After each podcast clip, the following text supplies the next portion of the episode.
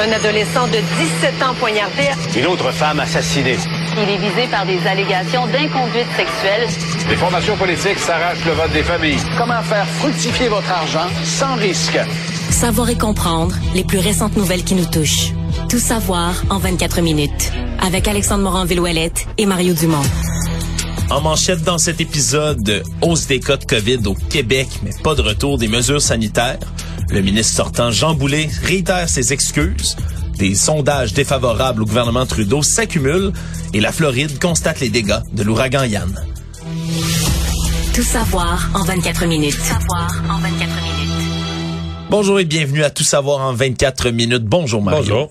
Tout d'abord, euh, c'est un point de presse de la santé publique aujourd'hui. Il faisait longtemps qu'on n'en avait pas eu un. Luc Boileau, directeur national de la santé publique. On, fait- on faisait des blagues à TVA avec mes collègues justement. On disait, on, on ferait quand même le saut s'il annonçait, euh, on ferme tout, couvre-feu, on ferme les écoles à partir de lundi matin, plus d'école. Il y a quatre nouveaux variants. Les tout magasins, les restaurants. on ferait le saut. Ouais, on ferait le saut euh, de...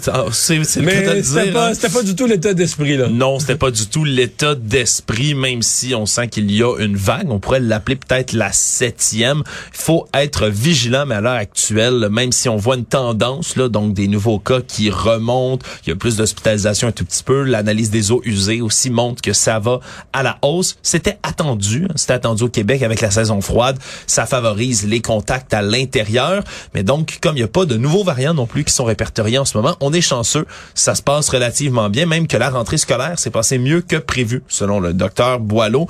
Par contre, si jamais il y avait arrivé de nouveaux variants, on n'exclut pas de revenir à certaines mesures sanitaires, mais pour l'instant, il n'y a pas raison de paniquer ni de les ramener. On dit que 85% de la population a reçu une dose de vaccin, mais c'est seulement 22% des adultes québécois qui sont à jour dans leur dose de rappel. Ouais, à jour, c'est cinq mois. là. Faut que tu l'as eu dans les cinq derniers mois. reçus dans les cinq derniers Et mois. Je sais pas, je sais pas quel pourcentage ça représente, mais il faut que tu ajoutes à ça tous ceux qui l'ont eu dans les cinq derniers mois. Puis c'est quand même, je regarde autour de moi, c'est quand même pas mal de monde là. Ouais, exact. Puis surtout, là, on, on peut le dire quand même, il y a une proportion. Là, chez les 18 à 39 ans, c'est seulement 7% 7% de ces adultes-là qui sont allés chercher une dose dans les cinq derniers mois. Donc, il y a peut-être un peu l'insouciance liée à la Ouais, jeunesse. En liée à même temps, la- le docteur Boileau dit, bah, c'est des gens moins à risque. Probablement que parmi ceux-là, ceux qui l'ont eu, c'est ceux qui ont des maladies. Les autres, euh, ils ont eu deux, trois doses, puis la COVID, une fois ou deux la COVID, deux, Voilà, trois a- doses. Donc, a- ils se considèrent protégés. Il y a une certaine combinaison qui peut être faite effectivement dans ce cas-ci. L'important, c'est que c'est à 53% cette proportion de ceux qui sont allés chercher leur dose dans les cinq derniers mois. Chez les plus de 80 ans, qui sont pas mal euh, la frange qui est la plus à risque de la COVID-19. Donc c'est une situation qu'il faut tenir quand même à l'œil, mais qui pour l'instant n'est pas trop préoccupante. Sinon, aujourd'hui, le ministre sortant de l'immigration et de la francisation, Jean Boulet, est à- s'est à nouveau excusé, hein, est revenu sur ses propos qu'il a tenus dans le débat régional à Trois-Rivières la semaine dernière lorsqu'il avait parlé de 80 des immigrants qui viennent à Montréal, comme quoi ils ne travailleraient pas, ne parleraient pas français et n'adhéreraient pas aux valeurs de la société québécoise. C'est d'ailleurs en entrevue ce matin avec toi, Mario, qu'il a précisé le fond de la pensée. On peut l'écouter. C'est une erreur, c'est une déclaration qui est pas acceptable, mais je vous rappellerai que dans le contexte, la question était comment on peut amener ou accompagner des immigrants de Montréal à Québec. Et donc, moi, je mentionnais que 80% des immigrants s'installaient à Montréal. Et ça, Ça, c'est à peu près vrai. Le grand, grand Montréal. Mario, ça te- il t'a semblé sincère? Ben, euh, ce qui est sûr, c'est qu'il est, euh, il est débiné, là. Je veux Ouais. dire, euh, avant l'entrevue, après l'entrevue, hum, il n'y a pas de doute là qui. J'ai même, j'ai même posé la question pendant l'entrevue, est-ce qu'il a bien dormi, puis c'est la nuit qui a dormi le plus mal depuis qu'il est en politique. Donc, euh, on se comprend. Pour le reste, ça, ça, ça demeure pour moi quelque chose de bizarre, une erreur. J'essaie de... Peut-être que sa phrase est, est super mal formulée, là, qui voulait dire 80% s'installent à Montréal, puis parmi eux, il y en a qui travaillent pas, il y en a qui apprennent pas le français, il y en a qui partagent pas nos valeurs. Donc, S'il l'avait dit comme ça, c'est pas parfait, mais c'est déjà beaucoup plus acceptable que là, parce qu'il a laissé son 80% puis il a continué l'enchaînement.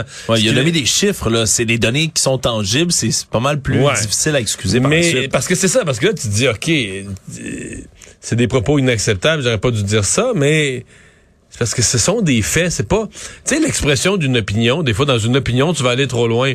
Mais dans l'expression de faits, quand ils sont faux, Tu dis, mais qu'est-ce qui t'a amené à dire ça? Qu'est-ce qui t'a amené à dire que 80% travaillaient pas alors que c'est pas vrai du tout? En tout cas, c'est, euh, tu peux pas, euh, tu peux pas t'excuser plus que ça, là. Dans l'entrevue, c'est excusé, sincèrement, aux nouveaux arrivants qui avaient pu euh, blesser, euh, à la population, à son parti, excuser, excuser, réexcuser, plus excuser, encore excuser. Bon, après ça, t'acceptes les excuses ou pas. Certains vont dire c'est inexcusable, il devrait plus être ministre. Mais je veux dire, lui, il peut plus... Parce que il a fait ce qu'il pouvait, hein, vraiment. il est allé au bout de ses, au bout de ses excuses. Ouais. Nous, on a lancé l'invitation, on était sûr qu'il viendrait pas, là. Je dirais, moi, mon expérience, là, c'est quelqu'un qui fait une erreur de campagne, mettons, dans la dernière semaine, dans le dernier dix jours, là. Ouais, c'est les plus durs, celle-là. Ben, dans mon langage à moi, là, il rentre dans son terrier, puis tu le revois plus jusqu'au jour du vote, là, tu comprends? Il, disparaît de la... Il, il va pas donner d'autres entrevues. Le parti va lui dire, regarde, là, euh, rentre dans ton local électoral de comté, fais du porte-à-porte, fais ses petites affaires, les entrevues, c'est fini c'est fini, tu parles plus. Mais il est sorti quand même. Mais ben oui, lui, il est venu en entrevue, il est venu physiquement, là. Il est venu euh, dans une radio à Montréal, je sais pas l'Arcan, il est venu, euh, je sais pas s'il fait d'autres entrevues, mais en tout cas, il est venu physiquement répondre aux questions, s'excuser, donc euh, quand même un certain, un certain courage de faire face à la musique. Mais c'est suffisamment gros et sensible comme sujet qu'il doit s'attendre à ce que ce pas 100% des gens qui vont, qui vont passer l'éponge. Savoir et comprendre tout savoir en 24 minutes toujours dans les élections et les propos qui sont rapportés. François Legault a encore fait parler de lui ce matin parce qu'il a euh, tempesté contre un animateur de radio à Rouen-Noranda. Ils ont eu, euh, dans une entrevue de 15 minutes, une passe, une passe d'armes de parole sur la fermeture ou, ou non de l'usine euh, Horn, la fonderie Horn à Rouen-Noranda. Et ni plus ni moins là que François Legault l'a accusé de, de, de dire des faussetés aux citoyens en disant ce n'est pas exact ce que vous venez de dire à plusieurs reprises dans l'entreprise lui a parlé des risques qui sont considérés comme minimes par la santé publique au niveau de la population, soit le 15 nanogrammes d'arsenic dans l'air par mètre cube. Mais lorsque l'animateur lui a rappelé que les médecins sont sortis publiquement, ou certains d'entre eux Les médecins locaux, certains médecins locaux à Rouen-Noranda, qui divergent d'opinion avec les médecins de la santé publique, Ouais. Eux se sont exprimés. Ben, ce qu'a répondu François Legault, c'est qu'il y a beaucoup de citoyens qui sont pas d'accord avec les médecins et ce que dit la santé publique. Est-ce que c'est un argument qu'il aurait sorti pendant la, la disons, la pandémie? ben, en fait, c'est qu'il, je sais pas, là. Moi, quand as un désaccord entre médecins, des médecins locaux et les médecins de la santé publique, peut-être qu'il aurait été plus approprié pour lui de dire, ben garde, le travail continue, il y a d'autres médecins de nos universités, de nos facultés de médecine qui vont se pencher sur les, les données, etc. Parce que lui, trancher un conflit entre médecins comme premier ministre, je suis mal placé pour faire ça. Mais, mais là, de dire un animateur qui, qui dit des faussetés aux citoyens, c'est là, moi, c'est ça. Là, là euh, la première question que je me pose, je me dis, qu'est-ce qu'il faisait là, là? Il va à, non, mais, parce qu'il va à Rouen-Noranda, je connais pas les habitudes des gens de l'Abitibi. Moi, Radio-Canada régional, chez nous, dans le Bas-Saint-Laurent, moi, je, je, pense que je connaissais personne. Je pense que je connaissais un monsieur qui écoutait ça, là, dans toute ma vie, là. Personne, personne, personne. Fait que tu vas faire une tournée en région, tu vas-tu vraiment, le premier ministre, tu vas-tu vraiment te pogner, t'engueuler que l'animateur, parce que là, l'animateur, il était devenu débatteur, L'animateur, il voulait se faire un nom, visiblement, devenu débatteur. Fait que là, je, me dis, les gens qui ont préparé son agenda, est-ce qu'on l'envoie à un endroit euh, utile, approprié? Est-ce qu'on fait la bonne chose, de un? De deux, ben lui, il faut qu'il change son état d'esprit, là. Il peut pas être il fait une campagne. Mais il, a toujours l'air exaspéré. Ben oui, si c'était Dominique Anglade, là, c'était Dominique Anglade où tout va mal, euh, ton organisation de parti a eu de la misère à avoir les signatures pour peut-être tes comptés, euh, t'avais pas tes affiches, tout va mal. Je sais pas dans quel état d'esprit il serait. D'après moi, son autobus serait tout poqué à coup de pied. Mais, là, c'est peut-être le contraire, en fait. Dominique Anglade, elle, comme tu dis, tout va mal en campagne, mais, le beau sourire, bonne humeur avec tout le monde. Puis lui, il est meneur, là. Je comprends qu'il a perdu une coupe de points, mais il est meneur. Il est en zone majoritaire majoritaire. Une victoire écrasante qui se profile. Puis il est fâché, puis il tombe sur un journaliste de région, puis il se pogne avec, puis il se chicane avec. Ben, remarque que c'est sûr que le ton du journaliste, c'est rare que le premier ministre en entrevue, qu'un journaliste se, se, pogne avec. Bon, on, dit, on me dit qu'on a, on a, on peut écouter l'extrait, là mes mots, mais il y a aussi de l'acide sulfurique, de l'argent, de l'arsenic, du cadmium, du chrome, du cobalt. Vous la connaissez, la liste? Ben là encore, vous, vous, c'est pas exact ce que vous venez de dire. Vous venez de dire davantage acceptable. C'est pas ce que la santé publique dit. La santé publique je, dit je vos mots sur le 15 Non, non.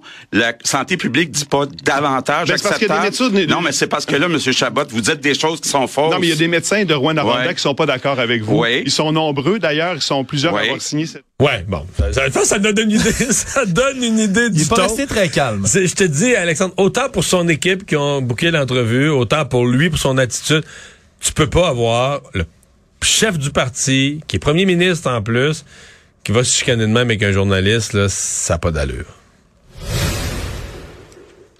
Le directeur général des élections du Québec, le DGEQ, a lancé un appel à la vigilance aux candidats aujourd'hui en rappelant que les lieux de vote doivent être neutres et impartiaux. Mario, parce que c'est plus qu'une tradition, c'est une loi. Dans la loi électorale, on ne peut pas aller faire du prosélytisme électoral près des postes euh, donc pour voter. On ne peut pas afficher ses couleurs, on ne peut pas inciter les électeurs même à aller voter pour un parti ou un autre. Mais là, tout ça se passe parce que dans les derniers jours, les partis s'accusent mutuellement un peu partout de tenter d'influencer le choix des électeurs. Mais il y a, Québec solidaire sur les campus là, qui s'est fait accuser à différents endroits d'exagérer. À Sherbrooke, entre autres, par la candidate caquiste Caroline Saint-Hilaire. Elle voulait que le parti de QS rappelle leurs bénévoles à l'ordre parce qu'il y aurait eu des militants qui ont été très près, dit-on, des lieux de votation. Faut dire quand même, Mario, qu'avec l'ouverture de plus en plus des universités comme nouveaux lieux où on peut voter, certain que c'est peut-être un peu plus difficile à gérer. je sais, mais techniquement, là, ça va aussi loin que quand tu es sur le, mettons ton lieu de votation, je sais pas, dans un village, c'est la, salle municipale, OK? Ouais. Si tu te mets debout sur, bon, il y a une porte d'entrée en avant, là, tu te mets debout sur le perron de la porte d'entrée, faut plus que tu vois une affiche. En d'autres termes, tu sais, mettons, pendant la campagne, il y a pu avoir des affiches dans le cœur du village, chez Poteau, devant l'église, devant la caisse populaire, et tout ça. On peut même pas, à partir de la porte, on peut pas voir. C'est-à-dire faudrait, normalement, le directeur du scrutin va demander, le jour du vote, des retirés. Il va dire, regarde, ils, ont été, ils ont été affichés toute la campagne, il n'y a pas de problème, les gens les ont vus, mais pour le jour du vote, quand tu es au lieu de votation, faut plus qu'il y ait de... Donc, tu peux pas avoir de gens qui se promènent avec des macarons, tu peux pas avoir de gens qui se promènent avec des épinglettes, tu peux pas avoir de gens qui... Et la seule chose qui est tolérée, c'est que les candidats peuvent faire une tournée des bureaux électoraux, mais pas pour convaincre les électeurs en file pour voter. Ils peuvent aller serrer la main du personnel et les gens qui sont au temps. Moi, je le faisais toujours. Chaque journée, je faisais pour les remercier. Tu vas remercier le scrutateur, le greffier.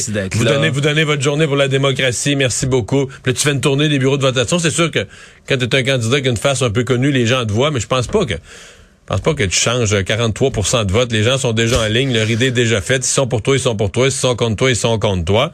Euh, mais c'est la seule chose qui est tolérée, là, c'est le candidat lui-même. Sans, mais encore là, le candidat pourrait pas avoir un t-shirt, un logo, un macaron, etc. Ouais. Le candidat habillé neutre qui va remercier le personnel électoral. Sinon, le bureau de votation, tout est dépouillé, dépourvu, totalement de militantisme, de, signaux, de signaux d'appartenance. De... Si on a eu besoin de faire un rappel comme ça, c'est vraiment parce qu'il y en a des incidents. Il y a celui-là avec Caroline Saint-Hilaire dans Sherbrooke, mais dans l'appellerie aussi, il y a le député sortant Éric Kerr de la CAQ qui a porté plainte au directeur de scrutin parce que son adversaire euh, conservateur, Stéphane Lachance, aurait dit dans des vidéos publiées sur Facebook, inviter ses supporters à aller puis une, au bureau de vote et une fois qu'ils auraient voté, ben, révéler leur couleur, ouvrir leur manteau avec un chandail, des épinglettes ou quoi que ce soit par en dessous. Donc, c'est vraiment plusieurs incidents comme ça, même si le DGEQ a dit qu'il n'allait pas commenter tous les cas qui ont été rapportés individuellement. Ils se sont dit que c'était important quand même de faire un rappel à l'ordre. Tout savoir en 24 minutes sur la scène fédérale maintenant, même s'il n'y a pas d'élection qui se profile à l'horizon, il y a quand même des sondages hein, qui sont faits auprès de la population pour tenter de saisir un peu quel est l'impact de l'arrivée du nouveau chef du Parti conservateur, M. Pierre Poilièvre, à la tête donc de ce parti. Et il y a plusieurs sondages parus dans les dernières semaines qui sont assez défavorables au gouvernement Trudeau. 19 septembre dernier, c'est la firme Abacus Data qui donnait au Parti conservateur 5 points d'avance sur les libéraux. Donc 35% contre 30% seulement aux libéraux avec un 17% au NPD. Et on dit là que le taux de désaffection, donc de gens qui sont insatisfaits du gouvernement libéral, atteint 49% contre 37% qui approuvent son travail. Seulement, sondage léger par la suite qui est paru le 20 septembre, c'est 34% conservateurs, 28 pour les libéraux. Cette fois-ci, c'est un écart de 6 points qui est cumulé dans cet endroit-là. Et on dit même dans ce même sondage-là, c'est près du quart des Canadiens, là, 24 qui estime que Justin Trudeau, malgré tout, est le meilleur chef. Pierre Poilievre, lui, est à 21 mais chauffe quand même le postérieur de Justin euh, Trudeau en cette matière-là. Et qu'est-ce que ça commence à sonner? Il y, en a un autre qui donnait 7% d'avance à Pierre Poilievre. Angus, Angus Reid, par la suite, sondage paru le 27 septembre, donc euh, il y a quelques jours de cela. C'est vraiment, là, on, y voit, entre autres, du côté des sondeurs, mais le retour des gens qui avaient appuyé le Parti populaire du Canada de Maxime Bernier, qui sont ben, rentrés, dit-on, aux trois quarts dans le giron du Parti conservateur. Ouais, et, ben, c'est une, bonne nouvelle pour Pierre Poilievre, mais en fait, c'est un peu normal jusqu'à un certain point qu'un nouveau chef ait une lune de miel. Dans ce cas-ci, la lune de miel, euh, c'est ça qui est. Moi, si j'étais Pierre Poilievre, c'est ce qui m'inquiéterait. C'est pas une lune de miel, disons, de, de l'ensemble de l'électorat. C'est pas les gens du centre. C'est vraiment. Il en fait, c'est même pas une lune de miel. C'est qu'il a déshabillé Maxime Bernier de son vote. il a volé tout le vote de Maxime Bernier. Il a fait le plein. Maxime Bernier. Euh, je sais pas ce qu'il va, sais pas ce qu'il va faire avec son parti. Ah ben il continue à faire non, des, je vois sur les réseaux sociaux, il continue à se promener, mais sincèrement là, plus euh, marginal que marginal maintenant. Ouais, il est vraiment rendu marginal. Est-ce que Pierre Poliev va être capable d'élargir encore son vote, maintenir cet appui-là plus longtemps? Parce que moi, mon, mon feeling, c'est qu'il y a une partie de ça aussi que c'est pas une grosse performance du gouvernement Trudeau là. Depuis les derniers mois, depuis la crise de l'inflation, euh, Monsieur Trudeau lui-même, on l'a pas vu tant que ça, pas fait d'intervention si musclée. finalement, il y a quelques jours à peine annoncé ces fameuses mesures, mais vous mettons, la plupart des provinces avaient déjà depuis plusieurs mois annoncé des mesures pour aider les gens avec l'inflation. Pour le gouvernement Trudeau, c'était allé au mois de septembre. Donc euh, c'est pas euh, c'est pas difficile de trouver des motifs d'insatisfaction envers Justin Trudeau, mais bon, c'est loin, loin, loin, loin des prochaines élections. Mais pour les conservateurs, on doit cocher une case, de dire ok, première euh, première semaine première semaine au pluriel, première deux, deux, trois semaines de Pierre Poilievre, euh, il s'installe bien en tête dans les sondages, comme les conservateurs y ont pas été depuis très longtemps. La famille de Joyce Echaquan, euh, cette femme atikamekw qui est décédée à l'hôpital de Joliette il y a deux ans, poursuit le centre hospitalier de la Naudière pour 2,7 millions de dollars. Une poursuite qui est divisée là, contre le 6 de la Naudière, contre la docteure Jasmine Tam, entre autres, tout ça pour 2,1 millions de dollars et des poussières. Et le 6 de la Naudière qui est poursuivi lui aussi à la hauteur de 500 000 dollars pour des dommages punitifs. Ça a été déposé aujourd'hui au palais de justice de Joliette dans une conférence de presse où il y avait entre autres le grand chef de la nation Atikamekw, Constant Awashish, chef de la communauté de Manawan, Sipi Flamand également, qui était là. Ça arrive souvent, Mario, qu'il y a des poursuites comme ça là, dans, contre des hôpitaux, contre des établissements, lorsqu'il y a négligence ou lorsqu'on les accuse d'avoir mais maltraité l'un de nos proches. Dans ce cas-ci, c'est un gros montant, mais ça pourrait ne pas se rendre en cours non plus. Oui, ça pourrait ça, se règle souvent hors cours. Euh, commençons par dire que celui-là, quand même, il y a deux aspects il y a l'aspect autochtone, il y a l'aspect autochtone volonté de faire changer les choses, euh, de montrer qu'un hôpital pouvait pas agir de cette façon-là, et que ça doit être puni en bonne et due forme. Et je pense qu'il y a une volonté aussi de la famille d'obtenir réparation. Euh, dire, ils ont perdu un proche euh, pour. Ouais, c'est une mère de sept enfants. Mère de sept enfants. Carole Dubé, son conjoint, qui se retrouve seul. Il l'a dit d'ailleurs aujourd'hui, ce que ça représente pour lui comme surcharge, comme surcharge de travail, de s'occuper de, de jouer les deux rôles de père et mère avec autant d'enfants. Donc, il y a une volonté de réparation. Euh, une des choses que font ces poursuites aux civils, comme disent dans le langage des avocats, ils disent on assoit les gens dans la boîte. Là, on permet, on oblige les gens à témoigner, à raconter. on ressort. Bon, là, il y a déjà une enquête du coroner dans ce cas-ci, mais on rebrasse les circonstances. Qu'est-ce qui s'est vraiment passé? Et c'est pour ça que souvent, euh, les gens vont dire, par exemple, les gens de l'hôpital pourraient dire, ben là, regarde, là, on le sait quand on gagnera pas cette affaire-là. Si ça fait deux ans qu'ils sont là-dedans. Oui, puis si on va devant un juge avec ça, on paraîtra pas bien.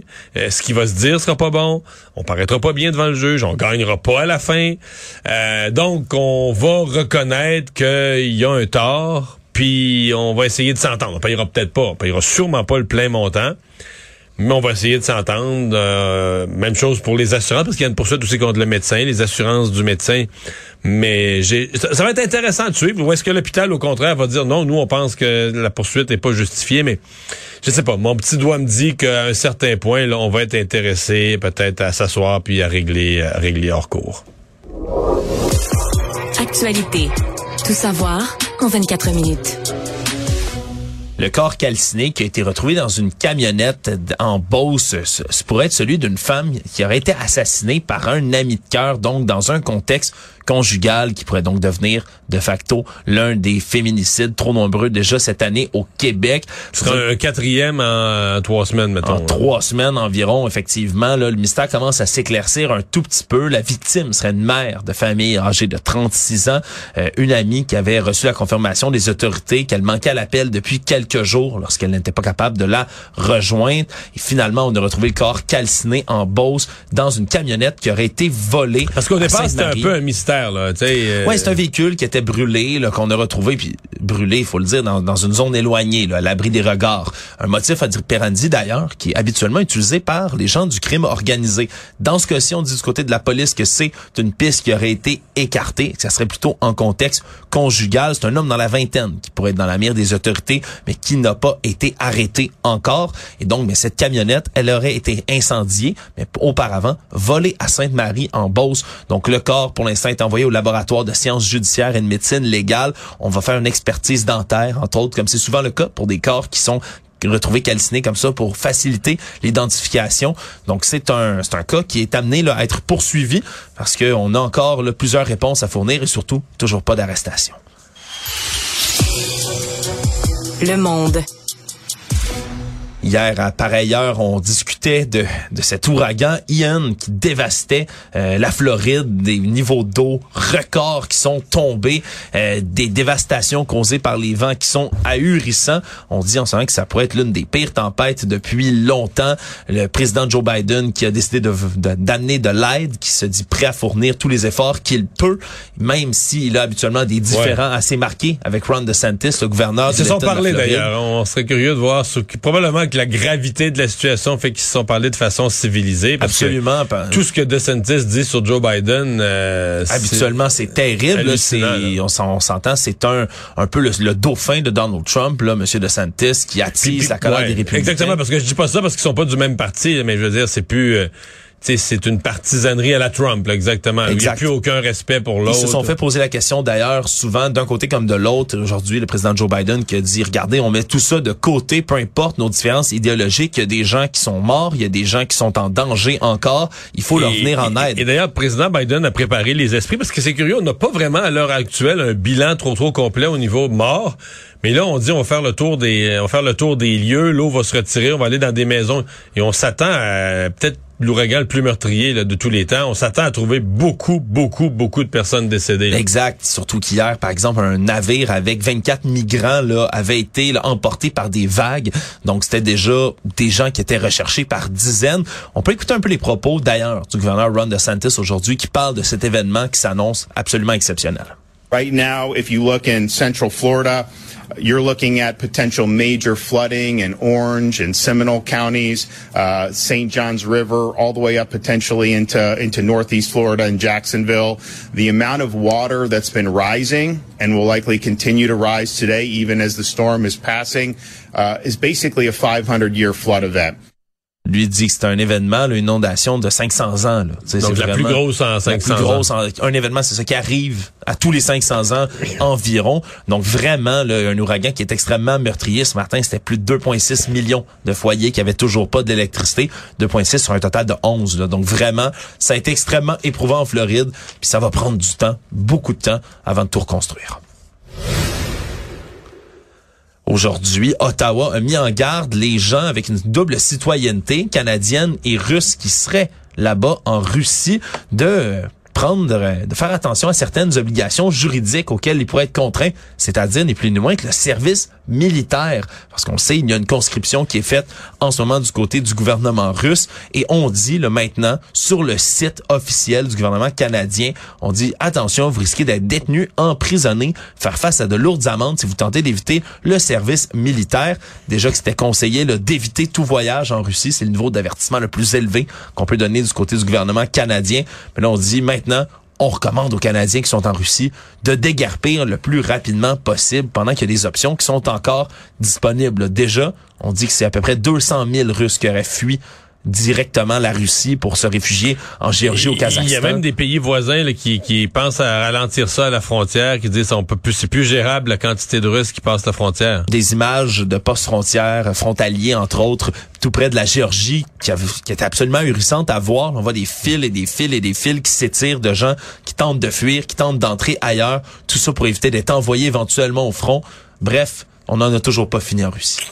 Résumer l'actualité en 24 minutes, c'est mission accomplie.